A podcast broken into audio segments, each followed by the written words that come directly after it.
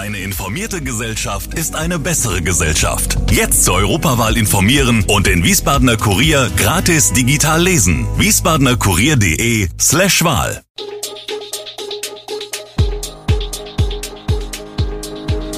Gude, unser morgendliches News Update.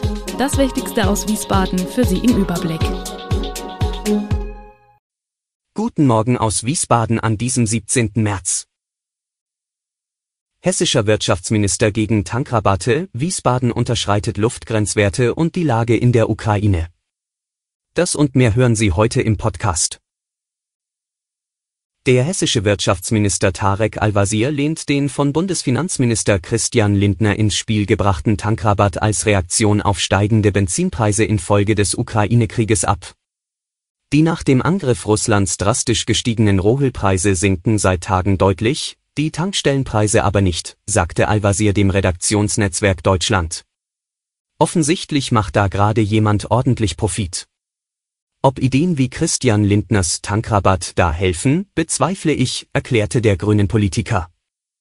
Es könnte sogar genau das Gegenteil bewirken, Preise und Profite bleiben hoch, weil der Staat dann subventioniert.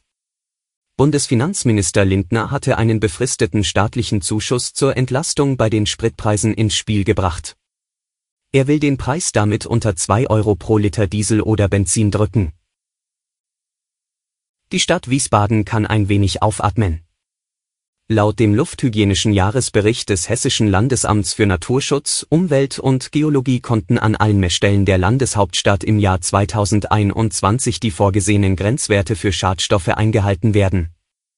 An der Ringkirche ergab sich beim Stickstoffoxid ein Jahresmittelwert von 33,4 Mikrogramm pro Kubikmeter, auch an der Schiersteiner Straße wurde der Grenzwert von 40 mit 34,6 Mikrogramm nicht überschritten in Wiesbaden Süd liegen die Werte ebenfalls unter dem geforderten Grenzwert.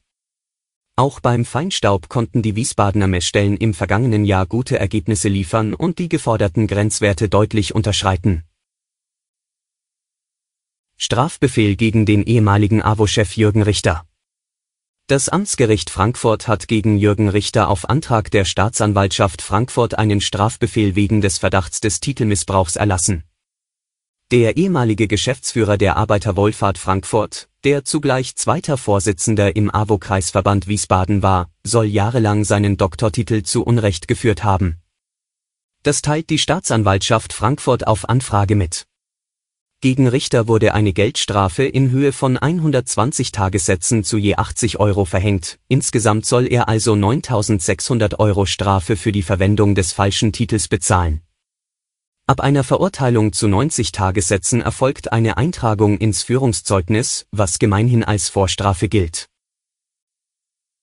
Nach drei Wochen Krieg, Flucht und Vertreibung wendet sich der ukrainische Präsident Volodymyr Zelensky an diesem Donnerstag mit einem direkten Appell an Deutschland und verlangte erneut mehr Druck, eine Flugverbotszone über der Ukraine sei nötig. Der 44-Jährige soll am Morgen per Videoschalte im Bundestag sprechen. In der Nacht meldete die Ukraine erneut Kämpfe mit russischen Angreifern unter anderem in der Nähe der Hauptstadt Kiew. Große Sorge herrscht außerdem nach wie vor um die Menschen in der belagerten und teilweise zerstörten Hafenstadt Mariupol. Der Bürgermeister der Stadt meldete in der Nacht über den Dienst Telegram, Menschen könnten die Stadt nun mit Privatautos verlassen. Binnen zwei Tagen seien rund 6500 Autos aus Mariupol herausgekommen. Doch gebe es keine Feuerpause, die Menschen seien unter Beschuss geflohen. Währenddessen kündigte US-Präsident Joe Biden weitere Waffenlieferungen und Militärhilfen für die Ukraine in Höhe von 800 Millionen Dollar an. Bundesverteidigungsministerin Christine Lambrecht, SPD, wandte sich allerdings am Mittwochabend erneut gegen eine Verwicklung der NATO in den Krieg und gegen Eskalationsszenarien. Der Vorsitzende der Ständigen Impfkommission Thomas Mertens warnt angesichts der hohen Infektionswerte vor der geplanten Lockerung der Corona-Maßnahmen. Im Augenblick beobachtet man ein gewisses Auseinanderklaffen zwischen dem tatsächlichen Infektionsgeschehen in unserem Land und der bei den Menschen gefühlt geringeren Bedrohung, sagte Thomas Mertens der Schwäbischen Zeitung in Ravensburg. Durch hohe Inzidenzen steige aber auch die Zahl schwerer Erkrankungen bei Menschen mit Risiko. Außerdem stecke sich medizinisches Personal oft an und falle aus. Inmitten immer höherer Infektionszahlen ringen BUENND und Länder weiter um den grundlegenden Weg aus der Krise über den Frühling hinaus. Vor neun Beratungen von Kanzler Olaf Scholz mit den Länderregierungschefs an diesem Donnerstag brachte die Ampelkoalition ihre Pläne in den Bundestag ein. Demnach soll es von Sonntag an nur noch wenige allgemeine Schutzregeln im Alltag geben die künftige bundesweite Rechtsgrundlage für Corona-Regeln soll unter hohem Zeitdruck an diesem Freitag von Bundestag und Bundesrat besiegelt werden. Von Ländern, Opposition und Sozialverbänden kamen Proteste und Warnungen. Alle Infos zu diesen Themen und noch viel mehr finden Sie stets aktuell auf wiesbadener-kurier.de. Gude Wiesbaden ist eine Produktion der VRM von Allgemeiner Zeitung, Wiesbadener Kurier, Echo Online und Mittelhessen.de. Redaktion und Produktion die NewsmanagerInnen der VRM. Ihr erreicht uns per Mail an audio.vrm.de.